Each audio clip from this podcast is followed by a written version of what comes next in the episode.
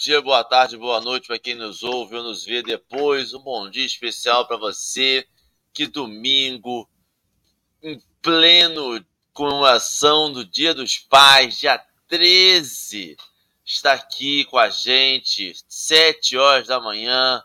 Um bom dia especial para Auriceia, Dalva, Patrícia Couto, Maria das Graças, Sônia Centeno, Rosa Maria, Rejane, Consuelo Gomes, Vera Generoso, Eleane Maria, Lia Pires, e eu vou ter que parar, infelizmente, mas um bom dia especial segue e eu vou colocando na tela depois, um por um, os bons dias que a gente recebe e a gente repete pra gente. Eu vou fazer uma audiodescrição rápida para a gente poder começar nosso café. A gente está na tela retangular do YouTube. Nosso fundo de tela é uma trama marrom clara, uma xícara branca com um café preto dentro e alguns grãos de café no, no, no, no canto superior, no superior da tela. A tela está dividida em três vídeos do YouTube, dois centralizados e um no meio. A nossa no canto superior esquerdo está escrito Café com Evangelho com letra preta e uma transparência marrom. E no canto inferior direito está um, boné, um, um desenho de um homem que simboliza Jesus, que é um homem moreno, de cabelo e barba castanho escuro, o cabelo na altura dos ombros, soltos. Ele está de camiseta branca, ele aparece da cintura para cima, olhando, sorrindo e acenando para o centro da tela. Ele está com a camisa branca escrito Eu Amo Você em inglês. A tela está dividida em três vídeos. No canto superior esquerdo estou eu, Henrique, um homem moreno, de cabelos castanhos escuros, soltos, uma barba preta, uma blusa vermelha, um fone de ouvido preto e o meu fundo de tela é uma parede cinza atrás, com uma parede lateral branca com dois violões presos na parede. À minha direita nós temos Alessandra Veloso, Ale, Ali é uma mulher branca, de cabelos lisos, soltos, com tons grisalhos. ela tá de óculos de armação cinza. Ela tá com uma blusa preta, um fone de ouvido branco, uma fundo de tela dela é uma parede branca com vários desenhos de sóis atrás dela e na lateral dela é um móvel um armário de cor madeira escura. Um convidado nosso está abaixo, centralizado nosso vídeo, Eduardo Ladeira. Eduardo é o, o, o integrante a, que está sempre com a gente. Eduardo é um homem branco também, de cabelo curtinho, calvo no topo da cabeça, calvo, calvo com a barba com grisalha, um óculos de armação retangular, de armação de tom escuro, eu acho que é um azul escuro, mas azul. pode não ser. Azul escuro, meu olho tá bom hoje. É, a camisa dele é uma camisa clara, cinza clara. O fone de ouvido dele é branco. O fundo de tela dele, parede branca, com uma janela com cortina branca, um móvel amarelo à sua esquerda, uma, um sofá vermelho à sua direita. E assim começamos nosso café. Alê, bom dia. Bom dia, meu povo querido e amado. Desculpa. Feliz Dia dos Pais. Gente, essas datas comerciais, a gente sempre fala, é data comercial, mas nada como comemorar, né? Aproveitar uma data comercial para a gente poder dizer que ama, para a gente poder agradecer a oportunidade de ter nascido, porque se não fosse pai e mãe, a gente não estava aqui, né? Independente de como foi essa criação, independente se o pai é presente, se o pai foi ausente, nós só conseguimos existir porque um homem e uma mulher estiveram juntos um dia. Então, realmente agradecimento. E agradeço a João, meu pai, a última encarnação, que está lá no plano espiritual, que receba um grande abraço, que receba um grande beijo. Não só João, como os meus outros pais, que eu não lembro quem são, né? Obrigado por tudo até aqui, né? E que venham mais pais, e que venham mais dias, e que venham mais comemorações. E hoje estamos nos despedindo do Evangelho de João, da primeira parte, assim a gente pode dizer, né? que agora vem Atos dos Apóstolos, depois Cartas de Paulo e depois Apocalipse. Então agradecemos aí a esse evangelista que esteve presente com Cristo, que nos deixou esse evangelho. Então foi a última audiodescrição desse fundo de tela. E é uma alegria poder estar aqui, né? A gente continuar esse estudo delicioso que o Evangelho e o café que o Evangelho nos proporciona. E vamos ao convidado do dia, né? Ladeira aí já quase o outro quinto elemento da turma do café, está sempre aqui presente com a gente. Ladeira, querido, muito bom dia. Parabéns mais uma vez pelo Dia dos Pais a você e Henrique. Obrigado. Que seja um dia de muita felicidade, comemorações com as suas crias, né, com as suas proles aí, com, as suas, com os seus docinhos, né? Porque ambos só tem meninas, ambos são só pais né, de meninas. Então, uma alegria estar com você. Se apresenta para o pessoal do, do, do, café, porque no podcast, depois, né, sempre vem alguém que ainda não conhece o café e pode ser que não te conheça. É, exatamente. Bom dia a todos, bom dia, Henrique, bom dia, Lê, bom dia a todo mundo que está aqui com a gente. É, sou Eduardo Ladeira, sou trabalhador da SESC, né? Estou trabalhador da SESC, né? É, estudioso, é, lá faço o trabalho na, como assistente, assistente fraterno, atendente fraterno, é, ajudo nos cursos, estou ajudando nos cursos, palestrante, espírita, né, trabalhador da área de saúde, na área psicológica, né, atualmente, e é uma alegria tá, é, é a amizade com todo com todo o pessoal, é, estar junto, poder estar junto, né? É, trocando ideia, conversando. É muito bom estar participando desse grupo, né? E também, né, fazendo meus comentários a respeito do dia. Parabéns para os papais, né? A, a, grande é, é, claro, né, como a Andrei falou, é a data comercial? É a data comercial, mas é, é, sempre aquela lembrança, né, carinhosa, né, e como assim, assim como o Alê, meu pai está ali no, no plano espiritual, né? O último, né? O, o, o último pai está ali no plano espiritual, né? Então que ele receba todo o carinho né, desse dia, né? E é isso. Vamos começar então. Qual pai espírita não quer ganhar um beijo e um abraço do Dia dos Pais? É data comercial, mas ele quer também, né? Ele quer, com certeza. com certeza, com certeza. Eu, eu posso dizer para você, a, a, interpretação que vai dar é a gente. A gente pode só lembrar da data e fazer algo sem ser material mesmo. É, é comercial se a gente comprar presente. Se não for, a gente só vai lembrar uhum. de um, um, jeito mais carinhoso. Fazer Sim. prece, fazer almoçar junto, fazer. Entendeu? Não precisa ser um presente caro. Se Estar for um presente junto, né? caro, né? vai ser bem recebido. Fica a dica. Mas. sei lá, vai que tem alguém acordado vendo café, dá tempo aí numa loja aberta, de repente, pra mim. Fica a dica, né, Henrique? Fica a dica. Brincadeiras à parte, um abraço, um, um beijo e receba carinhos hoje. Hoje o importante mais é receber carinho, né? É, Ale, a gente já fez o nosso bom dia. A gente já pediu para curtir e compartilhar nosso vídeo, que tá o um banner passando aqui embaixo. Hoje é o último texto. O texto de hoje é Inesquecível Advertência. Está lá na revista Reformador, de fevereiro de 1961, página 26. A ler com um exemplar. Já colocou no chat o link do texto de hoje. Então as pessoas que estão vendo pelo YouTube, só clicar nesse linkzinho que aparece e vai, em vez do comentário, aparecer o texto. As pessoas que estão vendo pelo YouTube, elas vão ter que pegar ou o celular ou aguardar para ler o texto depois, porque elas têm que continuar com a gente aqui agora. Ali, vamos fazer uma prece? Eduardo, o problema de fazer com gente de casa é que a gente não conversa sobre coisa mais.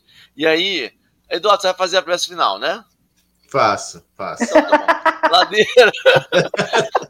É porque ontem eu mandei para ele o link e já não converso mais sobre o que, que vai fazer, o que, que precisa que e tal. E aí, eu tô de casa, hoje, cara. no pré, já não conversa mais, entendeu? Aí eu preciso perguntar ao vivo. Ale, você fazer a nossa prece, então. Lógico, vamos. É nessa energia que a gente começa esse domingo, né? a energia de amizade, a energia de carinho, a energia de comemoração, sim, Senhor Jesus. Temos um Pai maior, que é esse Deus que nos deu oportunidade da vida, que criou o universo, que criou esse planeta, que nos deu condições de chegar até aqui agora. A gente sim comemora você, Senhor Jesus, comemora Deus, comemora José, José que foi pai de Jesus, e a gente agradece a ele por ter aceitado esse desafio, de ter criado, de ter estado com Maria nessa tarefa de educar o nosso querido Jesus. E agradecemos também aos todos os pais que estão aqui, sejam no plano espiritual, que sejam aqui encarnados, que vocês possam receber um abraço dos seus, dos seus amores. E aqueles pais que, nesta existência, abandonaram seus filhos, abortaram a missão de ser pai porque são pais ausentes ou pais que não quiseram exercer a paternidade, que Jesus possa dar a eles o alento, porque uma hora a consciência de cada um os dirá sobre os seus, os seus feitos. Né? Então, a gente só peça, pede a Jesus, pede a espiritualidade amiga que proteja cada um, e a esses filhos que ficam, que possam também receber um abraço apertado. E hoje, Senhor Jesus, ao final desse estudo, a gente te agradece pela oportunidade de estudar João.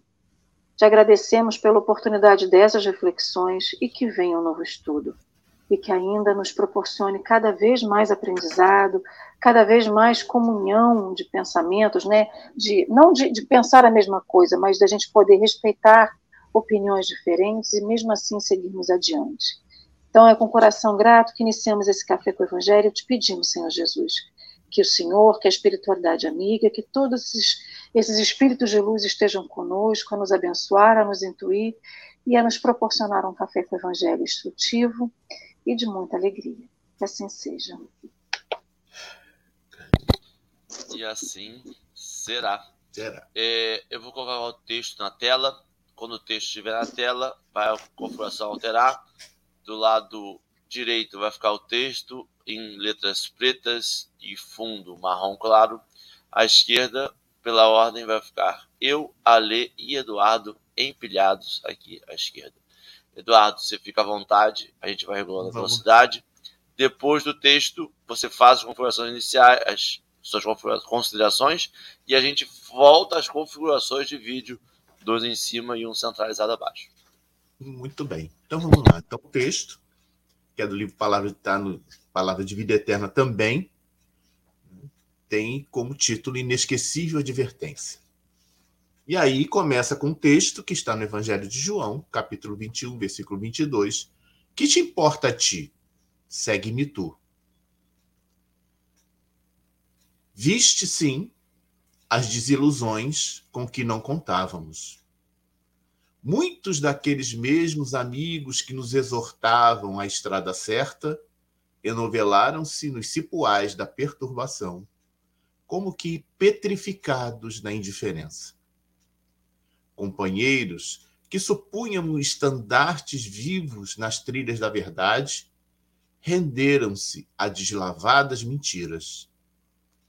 Irmãos que nos prometeram fidelidade inquebrantável deixaram-nos a sós na primeira dificuldade. Parentes que nos deviam proteção e respeito bandearam-se para os campos de sombra e vício, hostilizando-nos o ideal. E multiplicam-se tropeços para que a nossa caminhada se obstrua. Converteram-se estímulos em sarcasmos. Quem nos dava esperança fornece negação. Quem ontem nos ajudava, hoje nos desajuda. Mãos que nos atiravam flores de aplauso fazem agora chover sobre nós as farpas da incompreensão. Sozinhos, sim.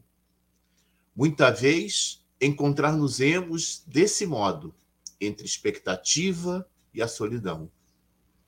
Nosso primeiro impulso de reclamar naquilo que supomos nosso direito. Contudo, buscando a palavra do Evangelho, surpreendemos a inesquecível advertência do Senhor. Que te importa a ti? segue-me tu. Ai, ai. Eu acho que a gente não precisava nem fazer uma contextualização do, do, do episódio, né, que, onde Jesus comenta, fala sobre isso, né? Porque é tão direta, a orientação de Jesus é tão direta que nem precisava ser feita isso. Mas, como a gente gosta né, de estudar um pouquinho, né, a gente gosta desse processo, é quando Jesus aparece pela terceira vez aos discípulos depois do seu desencarne. E aí é, é pouco depois daquele momento onde Jesus pergunta a Pedro assim: Pedro, tu me amas? Tu me amas mais do que a estes? E aí Pedro fica triste porque Jesus vai falar três vezes. E ele responde: Sim, Senhor, eu te amo mais do que a tudo. Aí ele vai dizer uma coisa interessante. Ele vai dizer assim: quando você era jovem, você mesmo se vestia e andava por onde você queria. Quando você ficar velho, o outro vai te vestir e vai te levar onde você não queira ir. Que é aquela música do Tim Vanessa que fala: Eu te levarei onde não queiras ir. Né? Dito isto, ele acrescentou: segue-me. Aí ele pergunta para Jesus: E João, o que será dele? E aí Jesus responde: Se quero que ele permaneça ou que até que eu volte, o que te importa? Segue-me tu. Então, com essa introdução, a gente vê nós acabamos é, nos preocupando com o que o outro vai fazer. A minha atitude, ou o meu desenvolvimento, ele está vinculado ao que o outro vai fazer. Ah, eu só vou fazer tal coisa se fulano fizer tal coisa. E na nossa, e, e a gente faz isso na nossa vida prática, né? É, eu só tive, eu tive a, a benção de ter uma filha, mas o Henrique, por exemplo, com, a, com as três, né? É, aquele que tem mais de filho, fala assim: Fulano, você vai fazer tal coisa. Fulano, por que Fulano vai fazer aquilo e eu vou fazer tal coisa? É? Isso é. Não tem família que tenha mais de um filho que isso não aconteça. Né? Então, por, é, é, por exemplo, eu vou pra, eu, a gente vai para casa espírita, né? Aí falam assim para mim, Ladeira, precisa lavar o banheiro. Eu falei, beleza. Aí falou assim, Henrique, vai cuidar da cozinha. Pô, por que, que o Henrique vai cuidar da cozinha e eu vou cuidar do banheiro? Eu vou ter que lavar banheiro. Né? O que faltou a Pedro e a mim nesse naquele momento quando eu quando Pedro reclama de João e eu reclamo do Henrique, o que faltou a gente é autoconhecimento. É autoconhecimento. Por ser inseguro, é, é, por ter insegurança com relação à tarefa e por não se conhecer, por que, por que, que eu fui designado para lavar o banheiro? Por que, que Pedro foi designado para apacentar as ovelhas? Né? Porque a pessoa que fez essa designação entendeu que eu tenho capacidade para isso. Eu tenho condição para isso. Né? É... é, interessante quando eu, eu, trouxe a questão do lavar banheiro pelo seguinte: eu, é, eu, por um tempo eu frequentei uma religião japonesa e tudo que a pessoa queria era lavar banheiro porque o lavar banheiro requeria humildade. Humildade. Então a pessoa assim estava passando por uma dificuldade, estava irritada com alguma coisa, falava assim: "Vou lavar o banheiro". Que era esse sinal, né? É, é um sinal que para te trazer é... é como se te botasse no eixo novamente, né? É, eu passo a não me preocupar com os outros, eu passo a me preocupar comigo mesmo. Né? É, então, o texto, ele, ele, o, o, texto que a gente estuda hoje, e eu amo esse texto, eu amo. Eu, eu, eu tive oportunidade de ter ele na mão algum tempo antes, e quando caiu para mim hoje, eu fiquei muito feliz por isso. Porque eu tenho uma história muito interessante que era que é, eu acho que eu já contei outra vez no café, acho que uma outra oportunidade, que foi o seguinte: eu trabalhava numa outra casa espírita cuidando da entrega de cesta básica.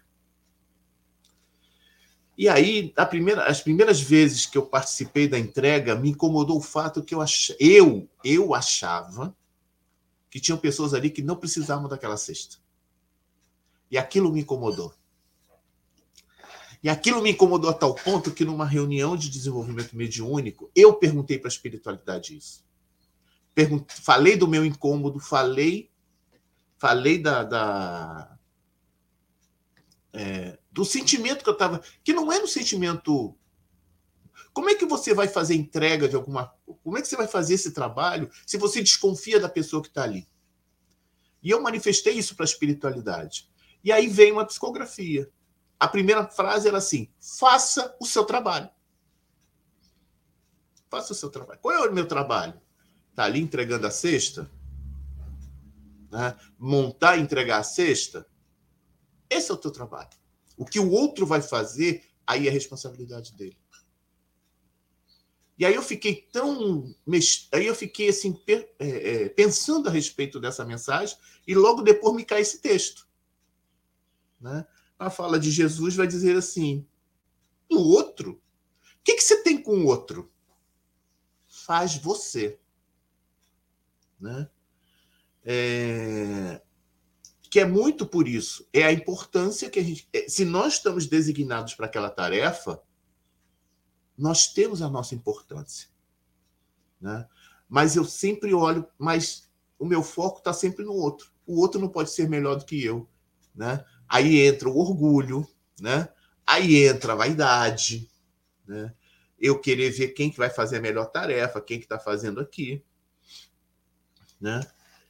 É, esse é um ponto. Né? É como se eu quiser. É, e tudo vai se basear naquela questão de achar uma justificativa para que eu não faça determinada tarefa. Né? Emmanuel, quando fala no primeiro parágrafo, ele vai dizer assim que tem muitos amigos que a gente tem que nos exortavam a estrada certa, ou seja, nos, nos guiavam pelo caminho, mas que eles acabaram se envolvendo num cipoal de perturbação. É... Novamente, as experiências da casa espírita, né? Eu estava conversando com uma pessoa, uma pessoa veio falar comigo, Eduardo. É... Eu gosto tanto do, do trabalho, da tarefa, etc, etc. Mas tem uma pessoa da casa que trabalha no tra trabalhava no tratamento espiritual e a gente viu essa pessoa lá na, na, na Praça São Pedro largado, totalmente chapado, bêbado, né? no chão, como se fosse um mendigo. Como querendo dizer assim: como é que eu vou valorizar esse trabalho se um dos trabalhadores está lá largado?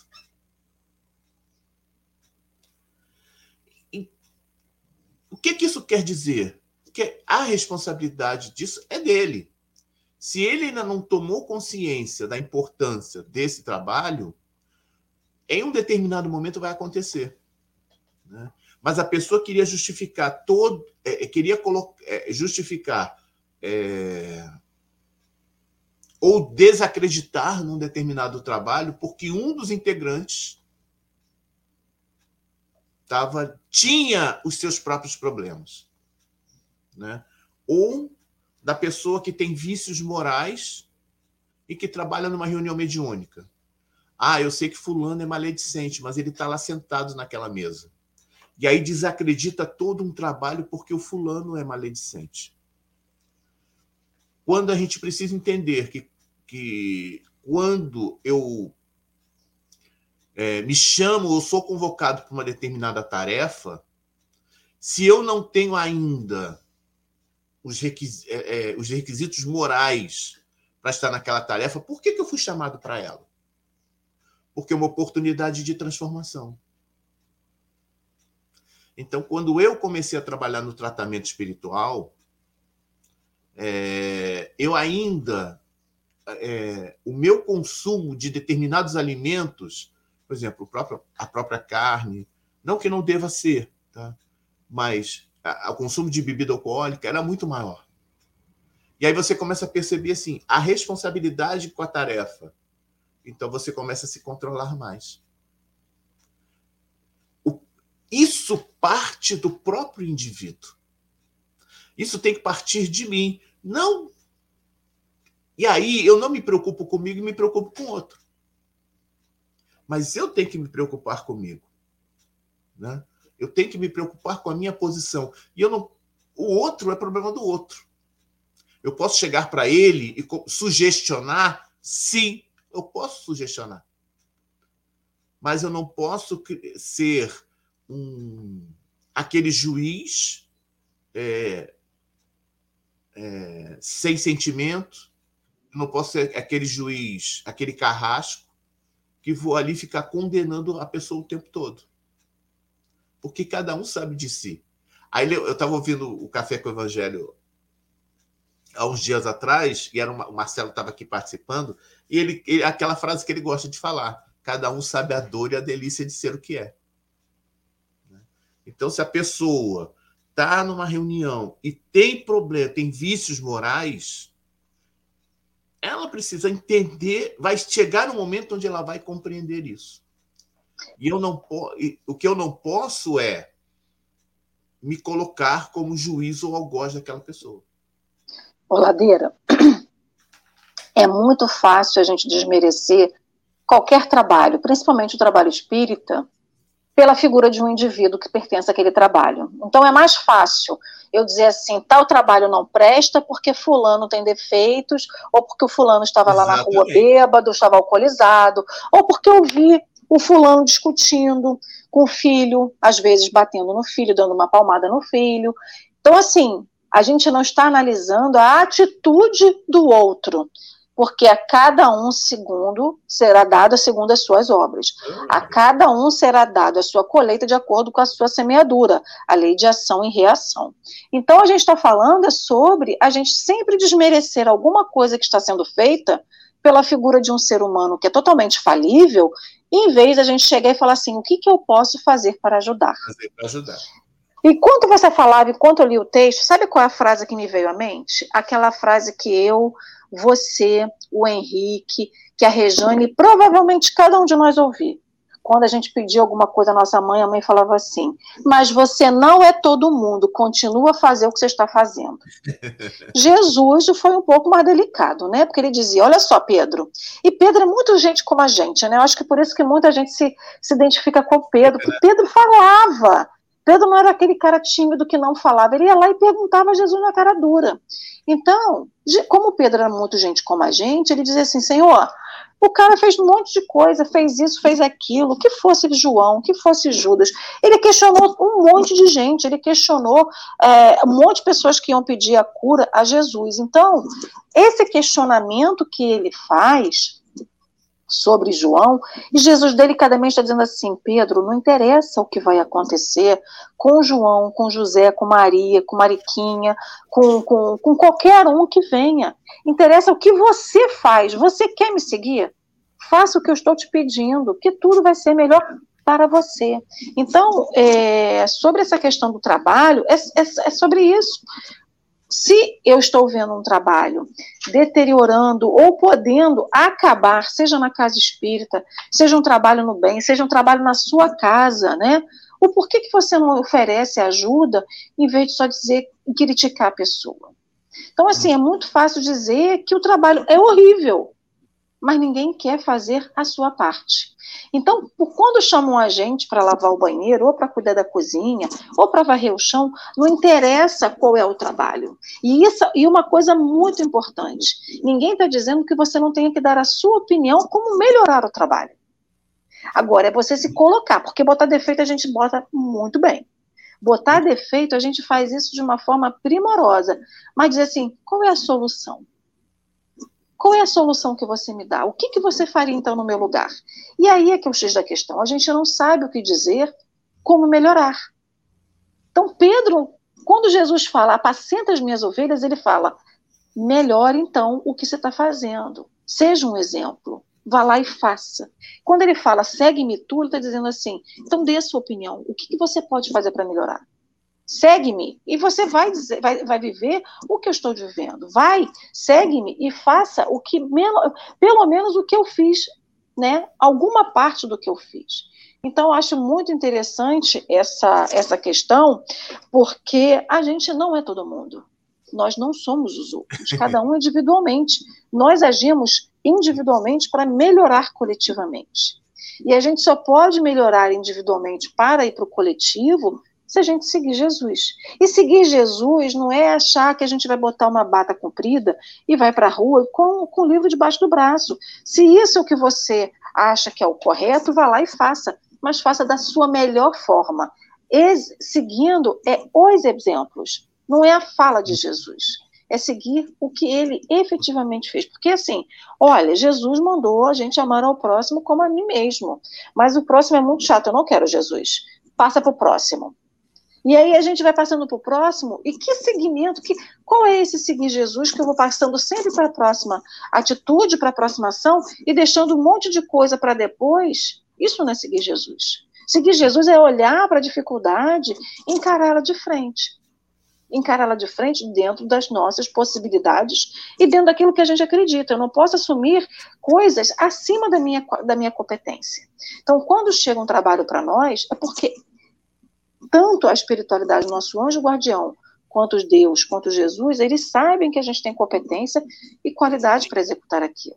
Né? E a gente se desmerece muito, é muito fácil a gente se desmerecer. Mas aí fica a dúvida. Eu me desmereço porque eu realmente não me acho competente, ou eu me desmereço porque eu não quero assumir um trabalho, porque eu acho que eu não, eu não quero fazer, porque eu acho que é chato, ou porque eu acho que não é da minha, entre aspas, né? Ai, não é da minha envergadura. Isso é um trabalho muito pequeno para mim. Então, assim, a gente tem essa coisa. Eu, eu não quero porque eu acho que eu não posso, ou eu não quero porque eu acho que é muito pequeno para mim. E aí, Henrique? E aí, Ale, que a gente precisa rever algumas coisas da nossa vida enquanto sociedade, né? Vocês estavam falando aí e eu só eu só me vem na cabeça é, essa competição que nós temos. O Eduardo Ladeira começou falando sobre quem tem mais de um filho, né? E a gente define geralmente essa, essa convivência como uma competição da busca pelo amor do pai, né? tá sempre comparando. Você amou mais ele porque você deu pão para ele primeiro. Mas você preparou o Nescau daquela ali primeiro hoje, então você está amando mais aquela. Você perguntou bom dia primeiro para quem, para quem você abraçou. Então é uma disputa sempre achando que estamos competindo por algo. E no caso da relação de paternidade, de parentalidade, a gente acha, eu sempre defino, acho que é amor, né? Eu sempre acho que as pessoas procuram esse amor. Quando a gente está falando de sociedade e no caso da vivência evangélica, a gente tá, também está disputando, tá, também está tá, tá, tá achando que tem uma disputa, achando que tem, sabe, nos esportes, ensinam para gente, quando a gente é criança, que tem que fazer esporte, porque esporte você aprende a conviver, né? Você tem que é um esporte coletivo, então você depende do outro, você vai aprender que você depende do outro você vai aprender a confiar no outro, você vai aprender que o outro confia em você, você vai aprender que você tem responsabilidade para fazer algo, que o outro conta que você faça aquele algo. Mas você também aprende que no final o seu esforço vai, ter, vai, ter, vai estar categorizado em três lugares no pódio, e se não tiver nos três lugares do pódio, talvez você receba um prêmio de consolação. Ou seja, eu ensino tudo esse positivo, mas também ensino que tem uma competição. Quando a gente vai para a vida material de adulto, a gente é feito para competir o tempo todo. A gente tem que competir com o nosso colega de trabalho. A gente tem que competir por vaga de emprego. A gente tem que competir com outros estudantes para entrar num vestibular. A gente tem que competir o tempo todo. E a uhum. gente acha que, assim como eu cresci competindo pelo amor do meu pai, cresci competindo com meus colegas de turma sobre esportes, sobre. Eu competi com meu colega para poder fazer a faculdade. Eu competi com meu colega de trabalho para poder conseguir um emprego. Eu competi com o meu colega de trabalho, de emprego, para conseguir uma, pro, uma promoção. Um aumento, é. Um aumento. Eu acho que eu tô Você compete para permanecer no trabalho. É, é isso. Tá. Então, aí você pega e fala assim, cara, então tem uma competição também. Então, se, se ladeira é orador espírita e não precisa lavar banheiro, eu não preciso, não, não posso precisar mais lavar banheiro, tem que ser orador espírita. Então eu vou galgando esses lugares que eu idealizo como as pessoas que venceram. E aí, a gente está falando que pessoas que vencem na vida material são aquelas pessoas que aparecem na internet, mas tem aquelas pessoas que aparecem na internet que venceram na vida espiritual, que são aquelas pessoas que a gente entende que são os líderes religiosos, né? Você fala, nossa, aquela pessoa ali tem um lugar guardadinho do lado de Jesus. Só que a gente esquece que a gente está competindo com alguém que tem vaga para todo mundo. A gente está competindo com alguém que guarda o seu lugar, que por mais que o ladeira seja empenhado, faça tudo de cós salteado, faça até melhor do que você, o seu lugar está guardado. Porque é seu. O lugar dali está guardado porque é dela. Quando ele, para mim, quando ele fala segue-me tu, é faça o seu melhor, eu não espero que você faça o melhor de ninguém e nem espero que o outro faça. É calma. É, isso mesmo. Calma, o seu tá aqui, vai no seu. Calma, porque a gente tem essa ânsia, sabe? E muitas das vezes essa ânsia leva a gente para um lugar de desespero, de desesperar isso. mesmo, né? Aí a gente para, larga ah, também ninguém me dava razão, ninguém me dá valor nesse lugar, eu vou embora daqui. Eu perdi a esperança. Isso, isso leva ansiedade. É. É, é, essa, essa questão da competição leva ansiedade, porque eu nunca vou ver a minha capacidade. Eu estou sempre, eu tô sempre vendo o outro e nós somos diferentes. Nós somos diferentes. Então, eu não vou conseguir fazer a mesma coisa que outra pessoa vai fazer. Assim como o outro talvez não consiga fazer o que eu estou fazendo. E é isso, a vida é isso. Né? Cada, é, é, é, é, a gente tem que trocar a palavra competição por cooperação. Ah, isso aí, essa é a mudança. Essa é a mudança. A partir do momento que a gente, a partir do momento que a gente entender que, todo um trabalho ele precisa ser colaborativo, né? É, eu sou mais um ali na tarefa. E não importa é, é, é, por exemplo, você fala assim, ah, o Ladeira é orador espírita. Tá, eu posso ser orador espírita, mas eu posso estar, tá, eu chego cedo na casa, eu posso estar ali na recepção, eu posso estar ali enchendo o copinho d'água, eu posso estar ali passando pano nas cadeiras. Qual o problema disso? Né? A mãe sempre falava assim: ah, vai lavar uma louça. Ah, lavar a louça, assim, isso não vai fazer cair a tua mão. Né? É, é, é, é, é esse viés. Assim, qual, se a tarefa me foi designada, cara, é, Mas é se cada um lavar a louça, o outro secar e o outro guardar, o trabalho que você faria em uma hora, você faz em 20 minutos. E é sobre isso. A gente não quer diminuir o tempo de trabalho. A gente quer que o outro trabalhe sozinho. E a cooperação faz isso, com que a, a, a atividade seja melhor executada num curto, no menor espaço de tempo e que ainda sobre tempo para a gente fazer outras coisas. Desculpa. Exatamente. É isso mesmo. É, é isso mesmo. Mas como nós ainda somos egoístas, o egoísmo ainda vive, então a gente tem a questão. Individualismo, né? Muita gente não, tem essa questão do individualismo. Mas olha só, lá dentro está falando um interessantíssimo. Quem começou falando sobre se a gente mudar de competição para cooperação, e aí a gente entende na vida prática que as pessoas que cooperam alcançam resultados daquela obra de forma maior, né? Pessoas que estão competindo podem ter individualmente um desempenho melhor, mas pessoas que estão cooperando no coletivo, o desempenho vai ser maior. Por exemplo, eu posso montar sozinho, nada contra o veículo, mas um Fiat Uno. Eu montei sozinho, um Fiat Uno. Mas se eu cooperar, o meu grupo vai montar uma Ferrari. Sabe? E a gente entende isso na prática. E por que a gente não consegue, em vez de ah. competir, cooperar? Por causa disso que o, que o Eduardo falou. E o eco. Exatamente. E o meu status. Eu vou estar, tá, eu tenho a capacidade sozinho de, de fazer um Uno e eu vou estar tá junto com a pessoa que não consegue montar, só sabe montar uma roda. Cadê o meu status? Então eu vou ser o líder daquele negócio. E aí a gente começa. Pode falar. Não, eu fiquei imaginando um Lego, gente. Henrique pensa num carro, eu pensei num Lego. Olha só que diferença. Você vai fazer um Lego, gente, outro troço difícil de montar, né?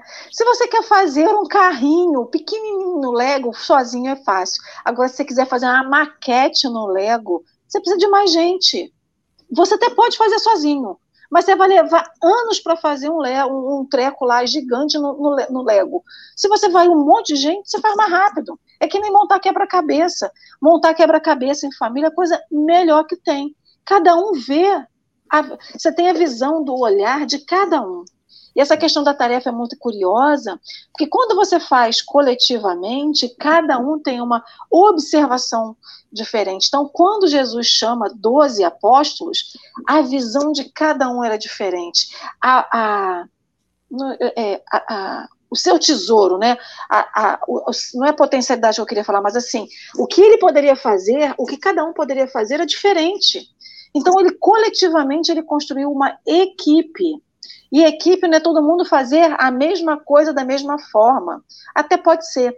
Mas se você tem várias pessoas fazendo coisas diferentes, você potencializa essa, essa equipe.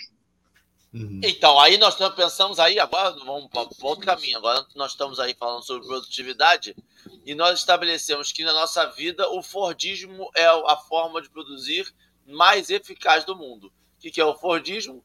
Eu repetir a mesma tarefa de infinitas vezes até Cada ficar. pessoa. Só aquilo ali, só bota o prego, só bota o prego, só bota o prego. Eu não vejo o todo. E só que isso na vida, nossa vida real, ele é incapacitante. Porque se eu só, só vejo uma parte, eu me perco do todo. O que a gente precisa fazer é ver o todo. É ver que quando a gente está fazendo uma, um, um, banheiro, quando a gente está trabalhando numa cozinha, quando a gente está trabalhando arrumando cadeira, fazendo ornamentação, fazendo o microfone. Quando ele está fazendo isso tudo, eu estou preparando o ambiente para que aquele orador que tem o destaque todo do momento possa fazer a sua tarefa. E ele precisa daquela pessoa que está arrumando cadeira. Porque é... ninguém ia ficar assistindo em pé. Deixa eu, deixa eu contar uma Pode história. É... Quando a gente lê o livro Céu e Inferno, eu achei isso quando a gente lê o livro Céu e Inferno, na segunda parte você tem as comunicações dos espíritos, né? Então, tem lá, espíritos felizes, né? E a primeira comunicação é muito interessante porque é um espírito chamado Sanson. E aí, o que que Sanson fez? Sanson chegou para Kardec e disse assim: quando eu desencarnar, me evoque o mais rápido possível. E aí, Sanson ele é evocado oito horas depois do desencarne dele. Oito horas depois. Ele tem um certo, uma certa perturbação ainda, é, mas ele consegue dar comunicação. Depois, diante do corpo, 12 horas depois, diante do corpo dele, ele te dá uma nova comunicação. E ele, e ele dita o que gostaria que fosse escrito, o que fosse dito quando o corpo dele fosse sepultado e ele é considerado um espírito feliz. Aí você pergunta assim: quem foi Sanson? Ele foi membro da Sociedade Espírita de Paris? Foi. Mas quem ele era? Ele era uma pessoa humilde que estava ali estudando. Ele não era um dos diretores da sociedade, não. Ele era uma pessoa que estava lá, que se interessou pelo Espiritismo e estava ali estudando junto com Kardec e os membros da sociedade. E aí a gente vê uma pessoa pequena, era, era, era um de nós que vai assistir palestra, por exemplo. Mas é aquele que vai assistir, que pega os ensinamentos para si e coloca em prática na vida. Não era alguém importante, como você falou assim: ah, eu estou ali arrumando os fios para o orador fazer. De repente, você está ali, arruma, você senta, você ouve, Aí fala assim, nossa, isso faz sentido para mim. Aí você coloca em prática na tua vida e quando retornar ao plano espiritual, você está muito superior ao, ao próprio orador. Por quê? Porque você pegou e colocou em prática na sua vida. Né? E isso nos falta. Né? A gente está assim, às vezes a gente vê o café ou lê um texto e assim: nossa, esse texto é para Fulano. Fulano é que precisa ouvir isso, não sou eu.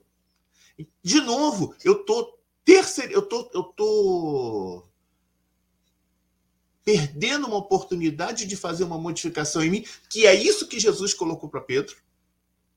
Cara, Jesus diz assim: meu irmão, esquece João. Se preocupa com você. Esquece o que ele vai fazer. O que ele vai fazer é responsabilidade dele. Procura fazer você. Né? Faz tu. Se o outro não quer, é problema dele. Ele está ali recebendo a mesma coisa que você. O que, que eu estou te pedindo? Vem você. E deixa os outros. Né? E a gente. É, é, é, aí e, e, aí o texto, né, quando vai se desenvolver, eu queria entrar no outro, numa outra seara, né, se vai dar tempo, né? Emmanuel vai dizer assim: companheiros que supunham os estandartes vivos na trilha da verdade, renderam-se a deslavadas mentiras. Então eu tenho admiração pela Lê. Nossa, né? A Lê é o exemplo de espírita. Aí quando vejo o que, o, o que a Lê faz, eu digo assim: eu não sou mais espírita. Aí diz assim: por que você não é mais espírita? Ah, porque eu me desapontei com fulano da casa tal, porque eu achava que ele era assim, assim, assado, e ele não é nada daquilo. Então, é... uma vez veio uma frase, eu fui fazer um, um atendimento fraterno, e aí eu percebi que a pessoa ficou encantada com aquilo que a gente estava falando. Né? A pessoa ficou assim maravilhada, como se Aí nós saímos da sala de atendimento. Aí eu cheguei para ela e disse assim: Não confie em mim. Aí a pessoa levou aquele susto, né? Assim, o cara está conversando comigo ali há meia hora, né? Falando um monte de coisa. E diz assim: Não confie em mim. Eu falei, assim, aí eu continuei. Você vai confiar em Jesus e no Espiritismo.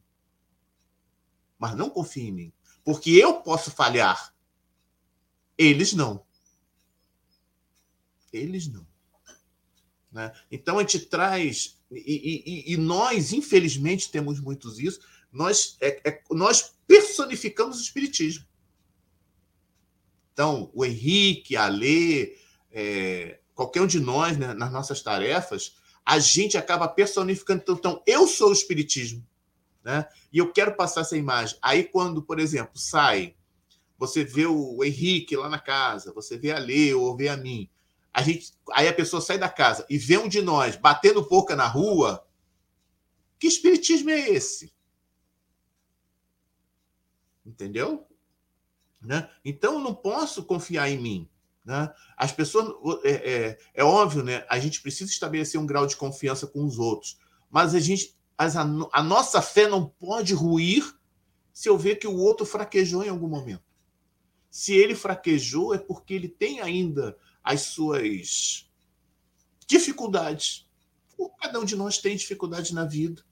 Todos nós temos dificuldades. A gente está aqui falando, mas quem sabe quais são as dores que a gente está passando? Quem sabe quais são as situações difíceis que a gente está passando? Quem sabe quais são as nossas imperfeições ainda que muitas vezes é, afloram em alguns momentos? Né?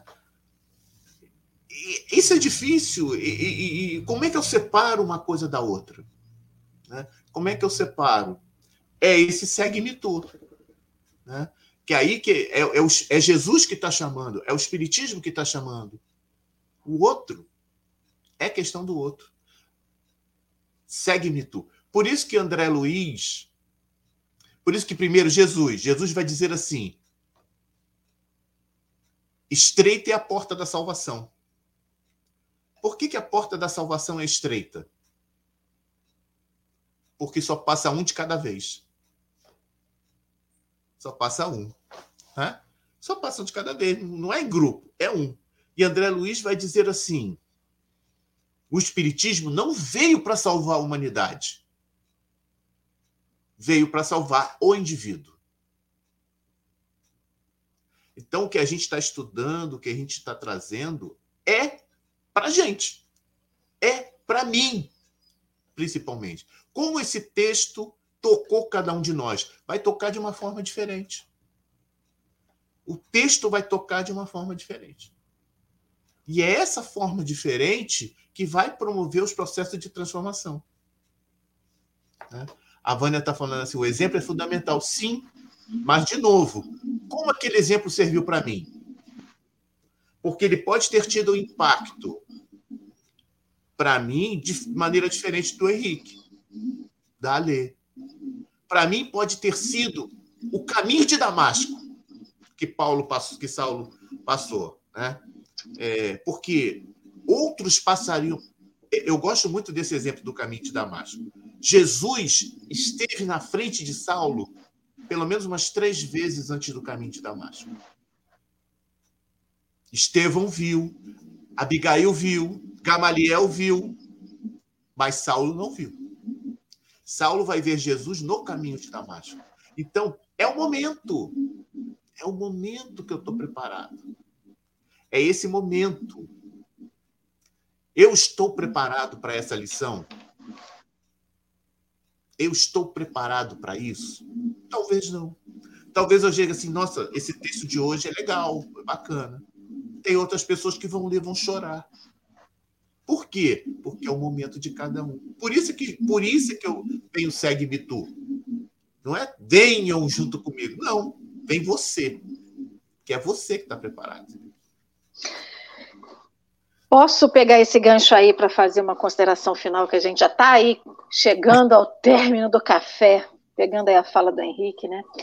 Você estava falando sobre a questão é, desse chamado do Segue-me Tu e das escolhas que a gente faz, ou porque a gente desiste de alguma coisa, né, no caso do Espiritismo, de, de, de, de frequentar e de exercer, né, de, de experienciar a doutrina espírita, porque a gente colocou que Fulano e Beltrano erraram e a gente não quer aquela doutrina porque eles erraram, né?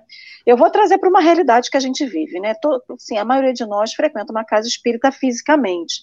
Então a gente vai na palestra pública, a gente vai nos grupos de estudo, e se a gente é, se simpatiza com aquela casa que a gente frequenta, se a gente desenvolve laços, a gente se torna tarefeiro na casa espírita, né?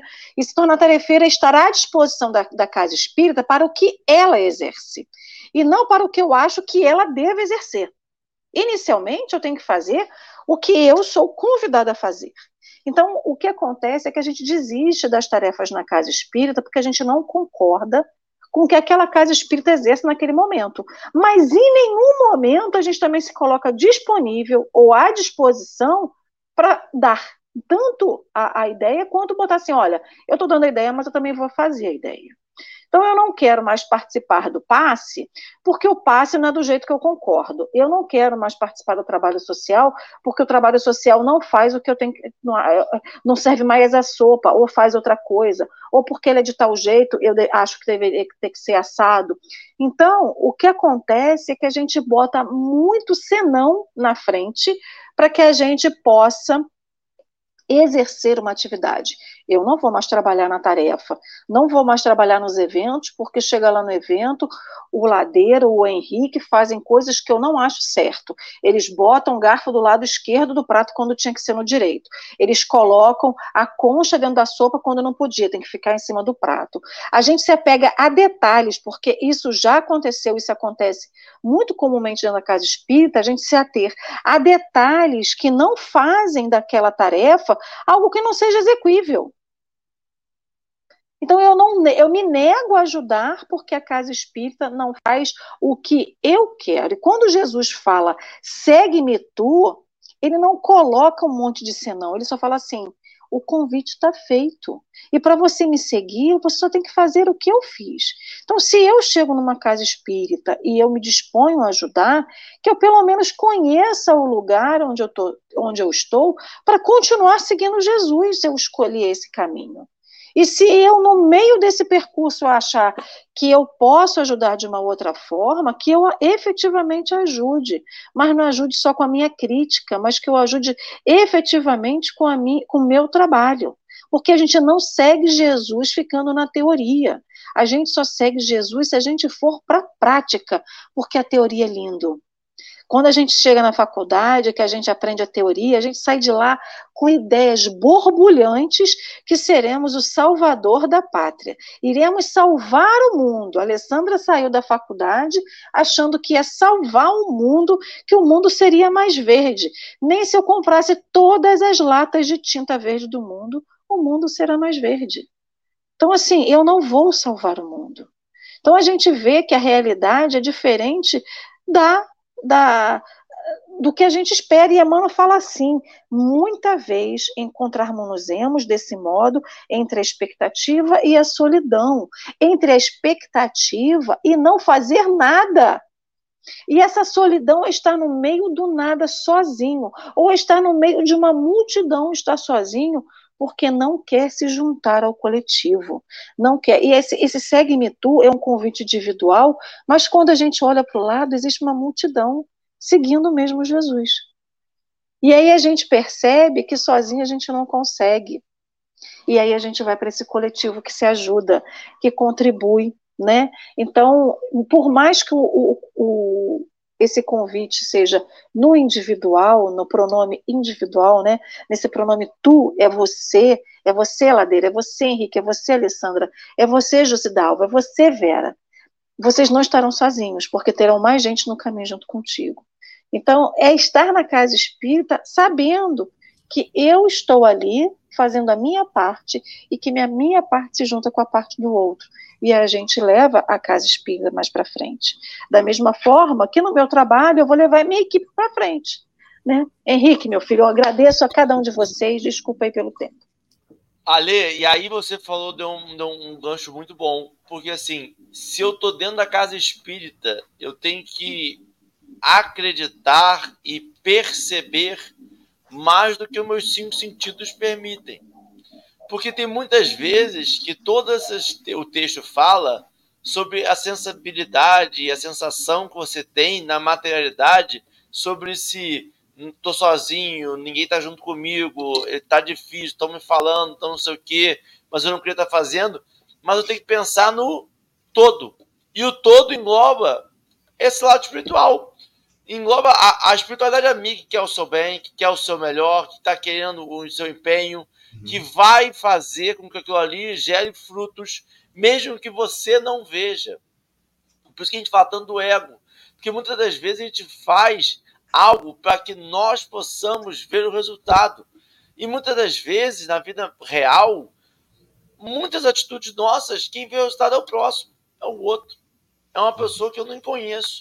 Então, essa faz a gente, faz você, cuida do seu, é mesmo que a gente não veja o resultado, mesmo que a gente não entenda o propósito, sabe? Entender que tem um propósito maior, mesmo que os cinco sentidos materiais não consigam perceber, mas que tem uma espiritualidade amiga, né? Fala, dele. Pode ir que minha consideração final já acabou. É, fazendo, assim, contando, é, tem uma, uma história, acho que é judaica ou árabe, eu não lembro bem, mas que reflete sobre isso que a gente está falando é aquele que planta tâmaras não come as tâmaras. O que que isso quer dizer, né? É, o trabalho tem que ser, o trabalho é meu de plantar, né? Então, mas às vezes eu não planto por quê? Porque eu não vou comer, porque a tâmara para dar ela leva quase 100 anos. A árvore para começar a produzir leva quase 100 anos. Mas se eu não plantar, ninguém no futuro vai comer né? Mas se eu plantar, eu não vou comer daquela árvore, mas outros vão.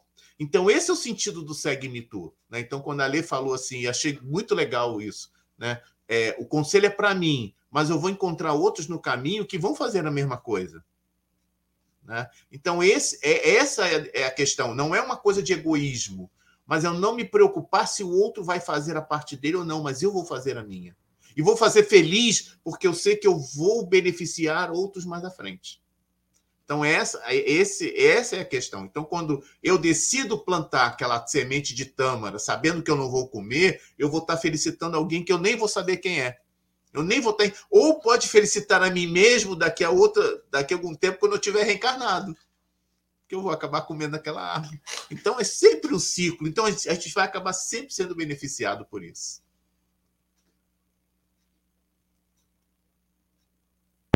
Mesmo que indiretamente. Eu acho que esse é o grande prazer, Ladeira.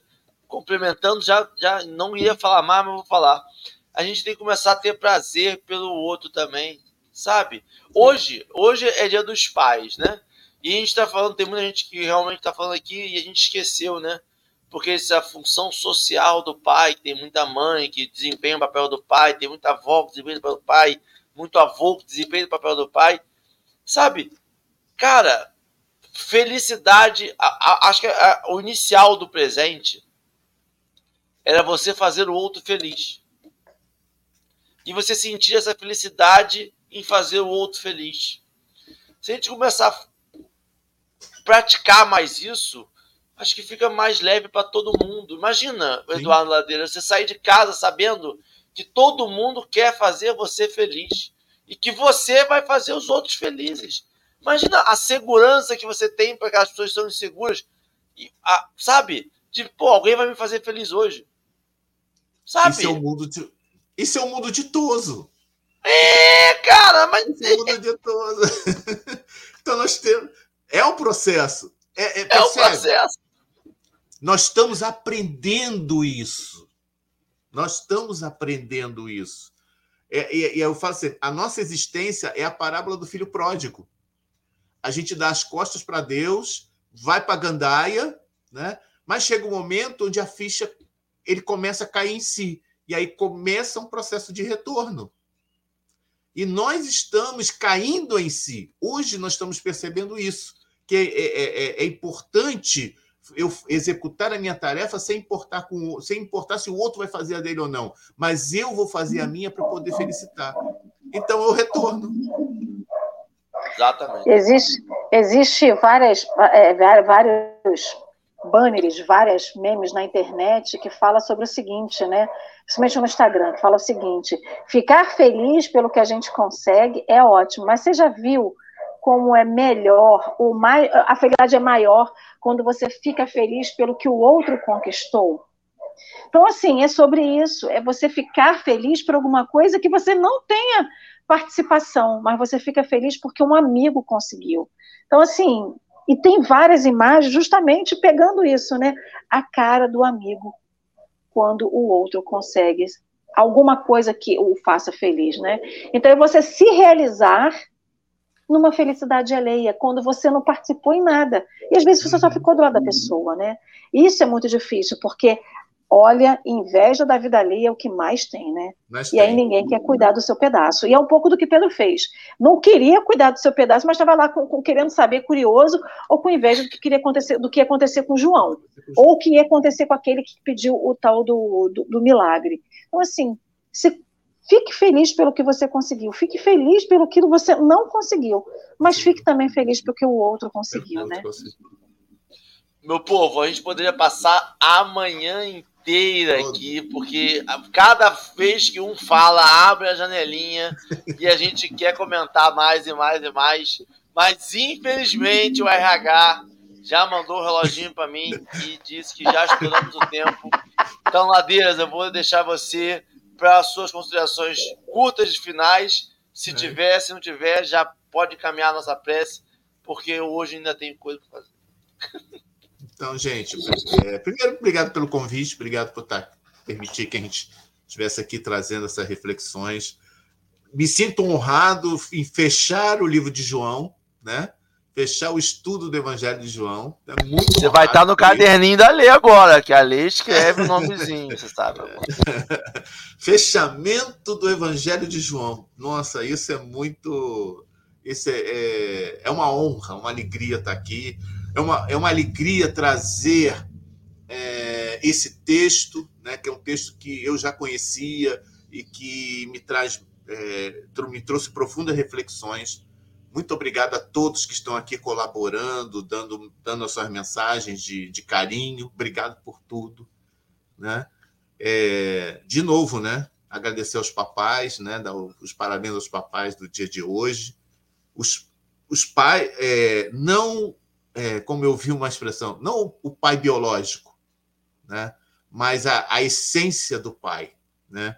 né? Como Jung fala, né? o arquétipo do pai, né? o modelo do pai. Né? Então, quando a gente fala assim, pai, a gente está falando do, dos pais presentes, estão falando das mães que se tornam pais, dos avós que se tornam pais, dos irmãos que se tornam pais, né? Então, enfim, é, é, é esse é, é, essa representação, né?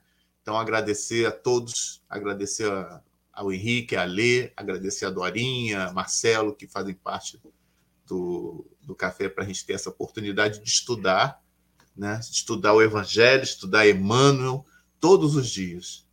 Né? Então, muita gratidão. E para a gente encerrar, né? porque o RH já, o RH já nos solicita, né?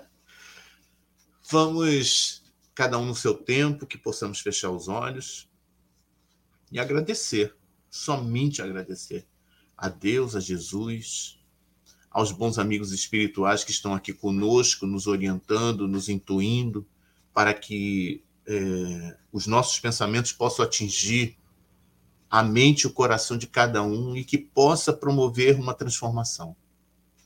Que pode ser pequena, mas ela vai acontecendo gradativamente. E aí vamos conseguir entender o chamado de Jesus para cada um de nós. Cada um no seu tempo, cada um no seu momento, esse convite do Segue-me Tu. Felizes por abrir o domingo dessa maneira, para que o nosso dia seja de muita luz e de muita paz, de muita alegria, de muito trabalho também, mas que seja completo. E só te pedimos, Pai, que continue ao nosso lado, nos amparando, nos guiando, nos iluminando, hoje, agora e sempre. Graças a Deus. Meu povo, muito obrigado. Muito bom. Eduardo Ladeira, volte mais vezes. Eu botei na tela aí o chamado para sexta-feira, 8 da noite, nosso Evangelho Online, o estudo que o Eduardo faz. Nosso Evangelho Online tem, tem canal no YouTube. Vale a pena acompanhar, vale a pena lá seguir. Então, Vamos sextar, gente. Vamos ser E 21 e 30, Ladeira no Instagram dele faz o estudo do livro é, Paulo, Paulo Estevam, junto com a Juliana Bender. Quer dizer, dá para passar sexta-feira à noite com o Eduardo Ladeira. Eu vou dizer para vocês que vocês vão dormir tarde. Dica que eu dou, tá? Acorda, dorme de tarde ou acorda sextou, mais tarde na sexta. É sextou. Porque sexta-feira vai, porque sextou. termina a cabeça ali fervendo. Tá? Mas vale muito a pena, meu povo. Muito bom, muito bom dia, um ótimo domingo para todo mundo. E amanhã, segunda-feira. Estudo novo. Um estudo novo, um novo layout, novos estúdios, uma nova fase no Café com Evangelho. Um novo estudo começa amanhã, meu povo. Um abraço. Tchau, tchau, tchau.